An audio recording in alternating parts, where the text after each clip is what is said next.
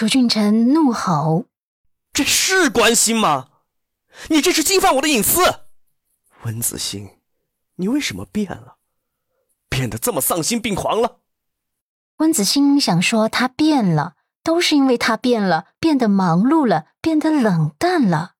可是他终究不敢，只是一口咬定：“我没有变，真的没有。我这么做只是因为太爱你了，你相信我。”楚俊辰是个心思缜密的人，联想到公司的事情，他突然意识到一个问题，沉声问：“温子欣，你老实回答我，你除了派人跟踪我之外，还有没有做别的事情？”温子欣被他的眼神看得心虚不已，“没，没有。”楚俊辰靠近一步，捏着他的脸颊，再次阴森森的问：“真的没有吗？”你好好想想，比如让人跟踪阮南希之类的事情，你最好不要再说谎。我很讨厌自己身边的女人说谎。温子欣吓得声音都快破碎了，最终心一横，承认了：“我我没有派人跟踪过阮南希，只是只是给她婆婆发过几张照片。”楚俊辰自然能联想到是什么样的照片，他的眸光狠狠的一沉，手指上的力道也加剧。你为什么要这么做？我有没有跟你说过，不要再找阮南希的茬？你干嘛不听？温子欣解释：“我看你叫了他，他不但不感谢，还理所当然。我看不下去了，就发了几张照片给她婆婆。”想让陆家的人来教训教训她的，楚俊臣蹙眉呵斥道：“愚蠢的女人！”温子欣身子不停的颤抖着，流着泪：“我我心疼你，有错吗？”楚俊臣狠狠的一推，他人就向后撞了去。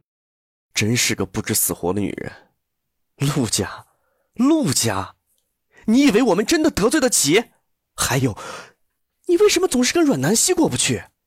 我救他是我自愿的，没奢望过他的道谢。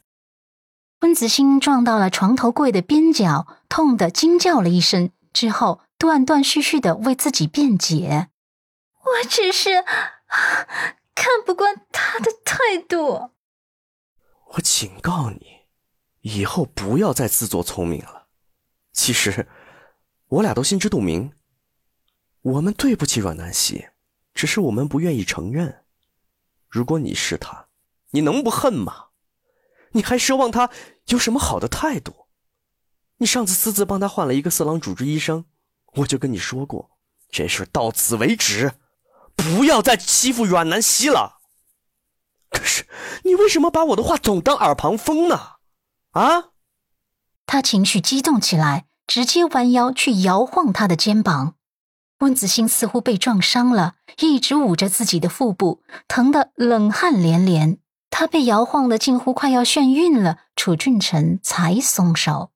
他虚弱的呻吟：“俊辰，啊，我好疼，啊，我肚子好疼。”楚俊辰却是冷漠的起身，冷冷道：“还要演戏吗？”你还要装可怜吗？温子欣摇头，没有，我真的他。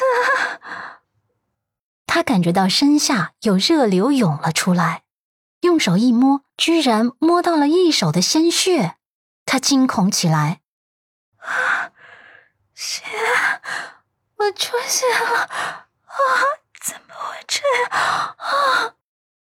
她明明记得自己没有怀孕啊，怎么会这样？而她喊完之后，眼前一黑，就这么晕了过去。她是瘫坐在地上的，身下有鲜血顺着裙角流了出来，触目惊心的洒在地板上。